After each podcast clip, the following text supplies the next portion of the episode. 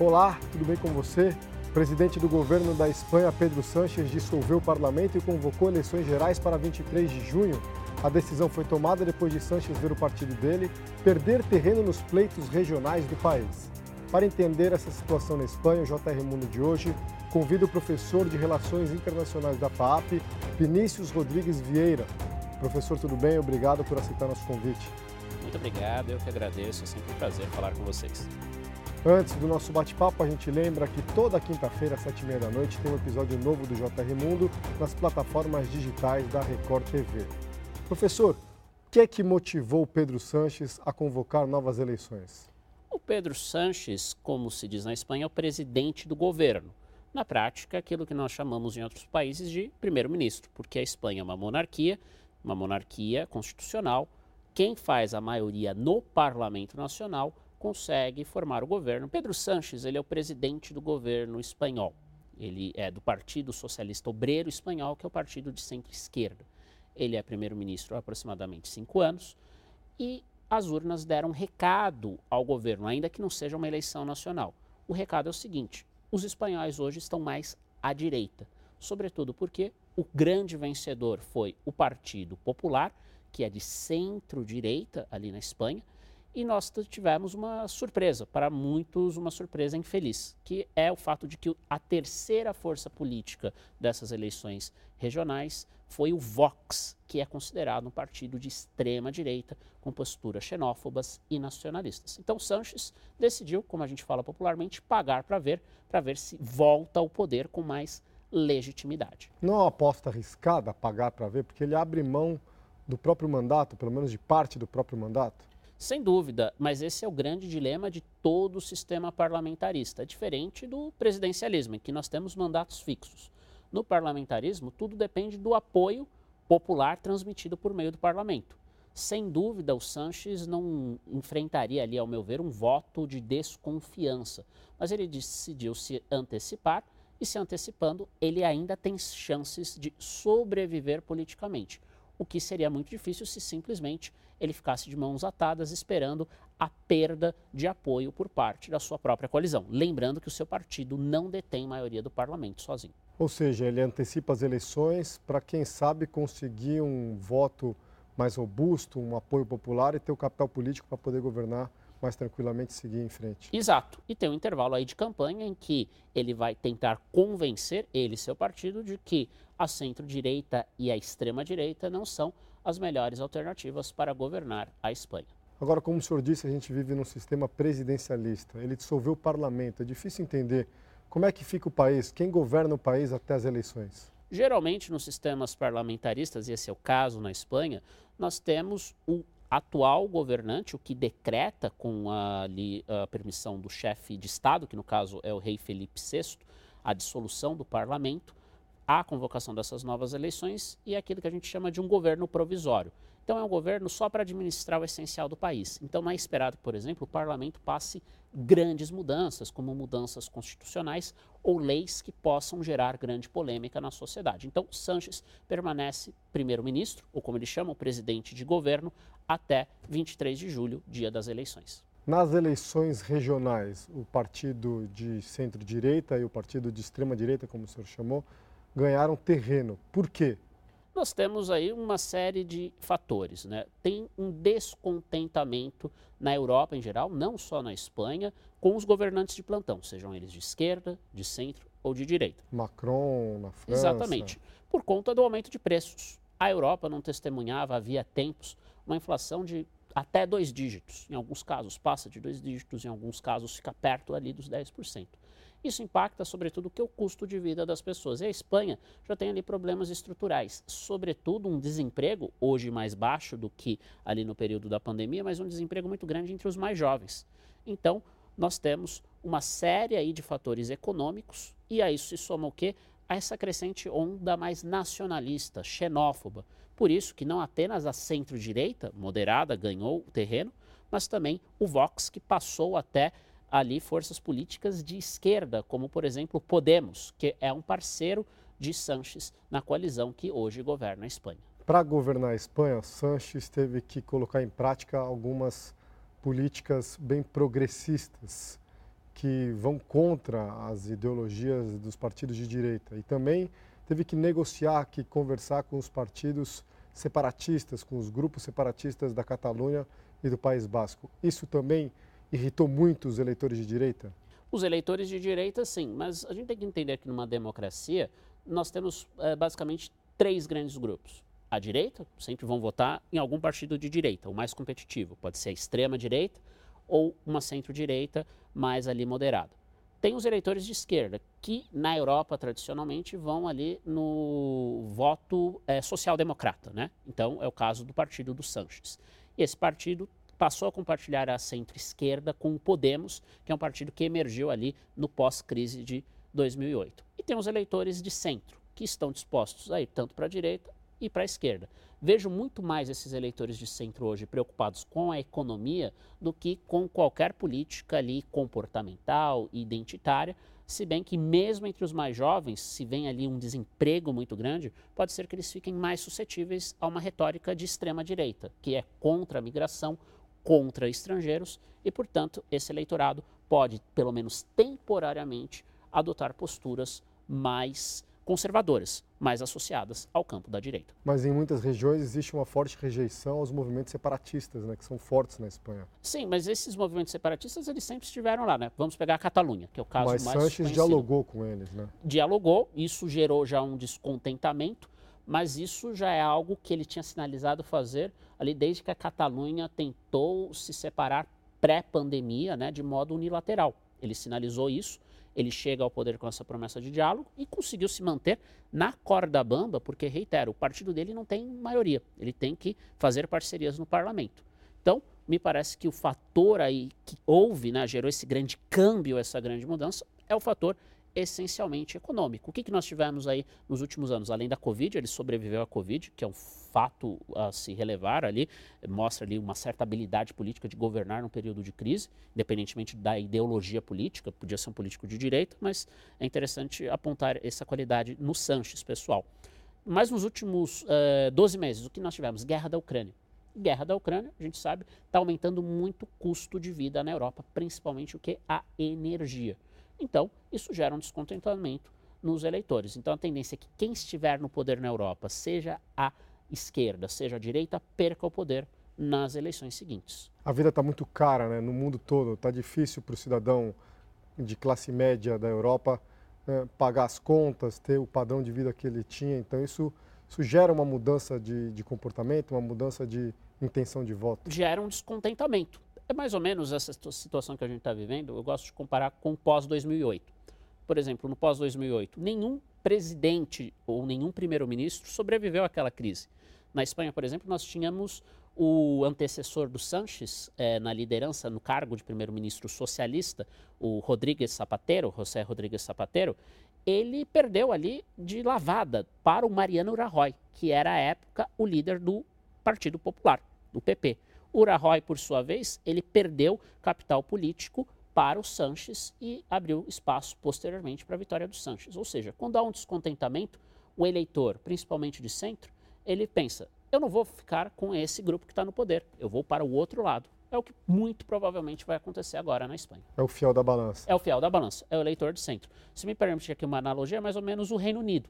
O Reino Unido claramente há um descontentamento com os conservadores. Não tenho dúvidas que na próxima eleição, por mais que os conservadores estejam há 13 anos no poder no Reino Unido, o Partido Trabalhista, que é a centro-esquerda do Reino Unido, terá grandes chances de voltar ao poder. A mesma coisa na França. Macron, ele não pode concorrer a um terceiro mandato, é proibido, porque é um sistema presidencialista muito provavelmente teremos ali Marine Le Pen em 2027, da extrema-direita, com grandes chances de virar presidente da França. Mas isso não depende muito também de quem é o líder do partido, quem é o nome que de fato iria assumir o governo? Porque as eleições, ah, os eleitores não votam no nome, votam no, nos partidos, mas sempre tem o líder do partido que é quem vai assumir a presidência do governo. Tem um grande debate, uma pergunta interessante, porque na Europa, né, isso também é importante salientar, diferente do Brasil, sequer para deputado as pessoas votam num candidato. Eles votam no partido, como você bem disse. Então, é o sistema do que a gente chama em ciência política de lista fechada. Tem todo um debate. Será que no sistema de lista fechada permanecem a identidade partidária? Sou de direita, vou no partido da direita, o mais competitivo. Sou de esquerda, prefiro o partido de esquerda. Sou de centro, Ora vou para a esquerda, ora vou para a direita. Ou será que ter um líder carismático importa? Diria que, com base na experiência da Espanha, o Sanches se demonstrou muito hábil, como eu já tinha falado antes, e ele tem ali um certo carisma. Mas todo carisma tem prazo de validade. Nenhum carisma resiste a uma crise como essa, que não só a Espanha, mas a Europa como um todo está vivendo na questão dos preços mais elevados. O senhor citou economia, a gente teve uma inflação na Espanha de 11%, mas depois ela caiu e caiu muito, e está bem abaixo da média dos outros países da comunidade europeia. Isso não é um capital político para o Sanches? E também o crescimento, a economia parece que vai ter um crescimento acima da média europeia também. Né? Bem, indicadores, né, como a gente costuma falar nos debates acadêmicos, né, eles são muito importantes para nós, professores, analistas. Mas será que esses índices reverberaram já no bolso do cidadão? O indício é que na Espanha não, porque se tivesse reverberado no bolso do cidadão, a direita até poderia ter aumentado sua fatia de votos mas ela aumentou de modo muito, muito expressivo. E a única alteração que houve não foi a questão dos separatistas, foi realmente a guerra da Ucrânia e a inflação, que a questão da energia, sobretudo, e todos os temores relativos à guerra, está causando no continente europeu. Por que essa resposta nos pleitos regionais? O que são esses pleitos regionais? Qual é a diferença entre as votações nas comunidades autônomas e nos municípios da Espanha? Nós temos a Espanha, nesse sentido, um sistema muito próximo ao do Brasil só que com uma diferença. Aqui no Brasil, nós votamos em alguns anos nas chamadas eleições gerais para presidente e governador. O que, que, são as comunidades autônomas na Espanha? É o equivalente ao Estado. A Espanha ela é uma monarquia, só que ela é oficialmente um Estado federal. Então, por exemplo, Madrid, é a capital, é uma comunidade autônoma. Valência, onde, é importante salientar, o PP fez uma aliança com Vox para governar, ou seja, direita tradicional com a extrema-direita. Eles ganharam ali, juntos formam a maioria e podem indicar o que é equivalente ao presidente de governo do Estado. Ou seja, eles não têm a figura do governador, não se vota no indivíduo. Se vota na Assembleia Legislativa. Quem tem a maioria na Assembleia Legislativa leva a comunidade autônoma, que é o Estado espanhol. E o local é como o nosso, só que com uma diferença: não se vota no prefeito. Se vota o quê? Como inclusive era no Brasil na época do Império, até o Império, começo da República era assim. Votava-se nos vereadores, né, os conselheiros né, da municipalidade, e quem tem a maioria no conselho da municipalidade, entre os vereadores, indica o prefeito, geralmente o vereador mais votado. O descontentamento é com o governo em geral ou com a figura de Pedro Sanches, na sua opinião, professor? Me parece que é muito mais o governo em geral. O governo não dar respostas que os espanhóis julguem ser à altura. Ainda que os indicadores, como você bem lembrou, estejam ali melhorando até melhor do que a Europa, o espanhol, como qualquer eleitor, ele não está preocupado se o país dele está melhor do que a França, do que Portugal, do que é o vizinho. É saber do dia a dia, né? É o dia a dia. É, por exemplo, é sempre aquela história, né? Vamos usar aqui uma metáfora simples. A grama do vizinho. Eu estou interessado se eu posso ter uma vida melhor que a que o meu vizinho está tendo, né? Que a meu, minha vizinhança, minha cidade está tendo. Ou então as pessoas pensam ali no seu passado. Ora, no passado eu tinha um nível X de renda, conseguia viajar. Hoje eu não consigo viajar. Então isso é culpa do governo. Então eu vou tentar mudar de governo para ter um, uma melhor renda ou então um melhor serviço público. Nós não temos informações a respeito disso, mas sabe-se que em épocas de crise a qualidade nos serviços públicos cai. Então talvez também seja uma resposta nesse sentido. É a vontade de mudança acima de tudo, né? A mudança acima de tudo. Reitero, não importa se é um governante de esquerda ou de direita, quem está no poder numa situação de crise tende a cair nas eleições seguintes. Nós não temos na Espanha essas eleições conjuntas, o que é uma vantagem para o eleitor, porque o eleitor pode mandar um sinal. É mais ou menos como nos Estados Unidos, se me permite a comparação. Nos Estados Unidos, vota-se para presidente a cada quatro anos. Só que a cada dois anos eles mudam o Congresso. Assim, o eleitor pode sinalizar para o presidente: olha, não estou gostando. Caso o eleitor vote no partido de oposição ao do presidente, que ocorreu agora né, com Joe Biden, e, em que ele perdeu ali a maioria no Congresso americano. O que é que a gente pode já prever para essas eleições de 23 de julho? Quais partidos têm a tendência a receber o voto da população e conquistar o poder? Nós temos uma clara tendência da centro-direita liderar as eleições. As pesquisas indicam ali uma intenção de voto não superior a 33% e não inferior a 30%. O que é ótimo para o sistema espanhol, que é um sistema, nesse sentido, até parecido com o do Brasil, com muitos partidos, alguns partidos, inclusive, com mais força regional e oficialmente regionais, como, por exemplo, os partidos separatistas. Para governar é preciso que se forme uma coalizão com maioria do parlamento? Exatamente. Como que funciona a Câmara Baixa, né, que eles chamam de Congresso de Deputados? O Congresso de Deputados tem 350 membros. Então, para ter maioria, são necessários 176 deputados como que muito provavelmente vai se formar essa maioria, seja de esquerda, o que é pouco provável, não vejo Sanches ficando no poder, a não ser que ele faça uma reviravolta em um mês, não se pode descartar, mas hoje a bola está com a centro-direita. Só que nós temos que olhar o que para a terceira e quarta força política da Espanha. Hoje, a esquerda teria ali o partido do Sanches, o socialista obreiro espanhol, Partido Socialista Obreiro Espanhol teria aproximadamente 27% dos votos, não muito atrás do PP, do Partido Popular.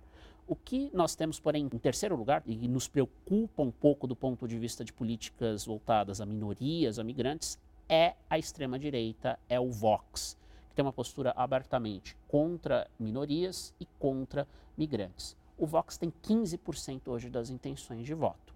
Se a gente somar 15 mais 33, isso quer dizer que 48. 48, quase a maioria do parlamento. Então, muito provavelmente o PP vai tentar fazer uma colisão com o Vox, como acabou de fazer na comunidade autônoma de Valência, que é um dos locais onde a Espanha lhe sinalizou que quer ir à direita. A gente lembra que nas eleições regionais o Vox teve uma, um crescimento de 3,5% das eleições de 2019 para agora 7%. E agora Duplicou, o senhor já dá exatamente. um dado de 15% de intenções de votos nas eleições gerais. Exatamente. É, o que, que significa a extrema-direita no poder num país como a Espanha? Dois fatores. Além dessa questão das minorias, e a Espanha tem muitos migrantes, inclusive latino-americanos, brasileiros, mas muito mais, claro, de países de fala espanhola, de fala hispânica, nós temos a questão do separatismo, que nós abordamos anteriormente, mas cabe dizer aqui que, historicamente, na Espanha, a direita em geral, mesmo a direita moderada, ela é muito mais rígida com os partidos e governos regionais que ameacem qualquer separatismo. Como foi a última vez que o PP esteve no poder, eles foram ali muito duros com as tentativas de independência da Catalunha. A gente lembra da crise independentista, o movimento independentista de 2017, que foi um movimento muito forte nas ruas de Barcelona, eu inclusive cobri as manifestações quando era correspondente na Europa. E o governo, o governo do país, né, o governo federal no caso, não abria a negociação, não, não queria conversa muito com, com os separatistas. Né? Então nós podemos esperar uma repetição dessa história. Só que isso apenas vai ficar no terreno político? Me parece que não. Me parece que um governo a ser formado, muito provavelmente, reitero, pela centro-direita e a direita extrema, será inequivocadamente um governo de direita. E a direita na Espanha, ela tende a favorecer o poder central sobre o poder regional das comunidades autônomas. Foi assim, por exemplo, durante a ditadura, que era uma ditadura de direita, que é importante ressaltar, não tem nada a ver, pelo menos, com a centro-direita hoje. Essa centro-direita é claramente democrática. Mesmo a dita extrema-direita parece aceitar ali a regra de alternância do poder, não obstante suas políticas, posições claramente, abertamente racistas, xenófobas, anti-migração e a favor o quê? Da concentração de poder em Madrid. Então, nós podemos esperar tensões políticas com repercussão econômica, porque, por exemplo, a Catalunha, que quer se tornar independente ou quer cada vez mais autonomia, é a grande casa forte da economia espanhola, com indústrias, economia criativa, grandes universidades, turismo, por exemplo, né? Você que cobriu lá as manifestações tem uma noção ali como é na prática Barcelona, né? Muito mais talvez vibrante do que qualquer outra parte da Espanha em termos econômicos. Então a gente pode esperar alguma tensão que é mais um fator adicional numa região do mundo que esteve acostumada com a paz nos últimos anos, nas últimas décadas, que agora enfrenta uma série de turbulências internas e na sua vizinhança, que é a Europa, a União Europeia. A gente lembra as manifestações racistas contra o jogador brasileiro Vini Júnior na Espanha. Já é uma demonstração desse sentimento de extrema-direita no país? Sem dúvida, é de modo inequívoco. Tem todo um debate né, sobre o padrão do racismo ibérico, né, em contraponto aos debates que tivemos nos últimos anos aqui no Brasil, em que nós reconhecemos, pelo menos, a existência de racismo, algo que antes nós negávamos a Espanha e até mesmo Portugal ainda está naquela fase de negar a existência do racismo. Mas ele se manifesta no dia a dia, né? Há uma série de expressões no vocabulário espanhol, europeu, que tem origem racista e, sobretudo, que nessas manifestações contra o jogador. Inclusive, foi até num jogo né, do Real Madrid em Valência, né? Sim. Que isso se deu. E Valência é um local onde o Vox teve ali votos e agora vai fazer parte do E governo. eles não reconhecem, né? E eles não reconhecem. Para eles é uma brincadeira. Na nossa concepção, felizmente, chega a ser um crime. Na Espanha há instrumentos não tão fortes quanto no Brasil, mas há instrumentos legais para punir os racistas, tanto que essa é a grande reivindicação do Vini Júnior e do seu clube, o Real Madrid. Professor, a gente vê aí então Vox, partido de extrema-direita na Espanha, com possibilidades reais de fazer parte da coalizão do poder. A gente vê o crescimento na França de Marine Le Pen cada vez mais chegando perto de se tornar aí uh, primeira-ministra do país. E a gente vê também os partidos de direita na Itália com muita força, cada vez com mais apoio popular. O que, que acontece na Europa?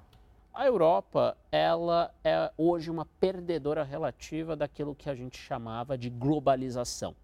Vamos pensar como era o mundo há 30 anos.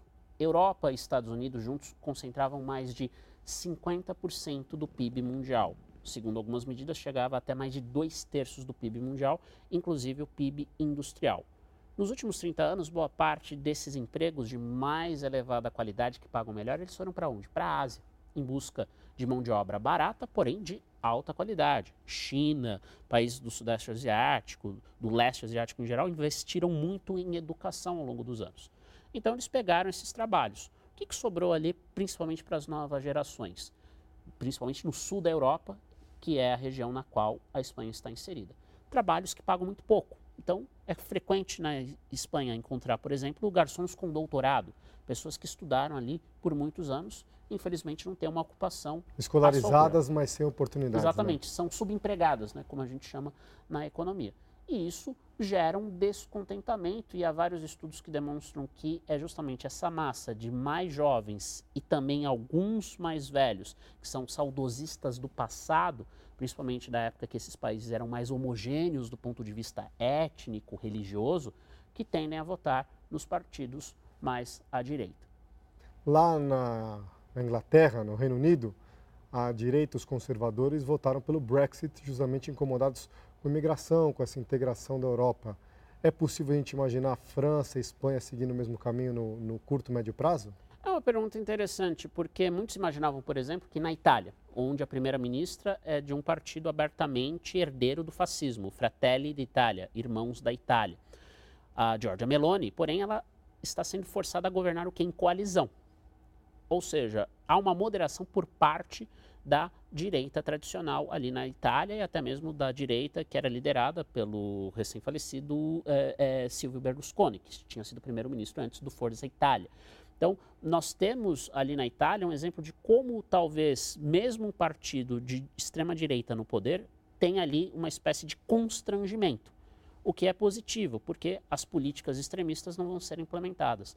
Mas nada assegura que no longo prazo, medidas que principalmente podem afetar a vida de minorias, e não apenas imigrantes, mas minorias étnicas, raciais, mulheres principalmente, possam ser desenvolvidas. É importante prestar atenção nisso. Então tem esse sentimento mais nacionalista que ecoa valores o quê? conservadores e até mesmo que reacionários, no sentido de buscar-se um retorno ao passado. Obrigado, professor, pela sua participação aqui no JR Mundo. Eu que agradeço, é sempre um prazer estar com vocês. Até mais. O JR Mundo fica por aqui. A gente lembra que esse é um programa para discutir assuntos de relevância internacional. E lembra também que um novo episódio do JR Mundo está disponível todas as quintas-feiras, a partir das sete e meia da noite, nas plataformas digitais da Record TV. Obrigado a você que nos acompanha.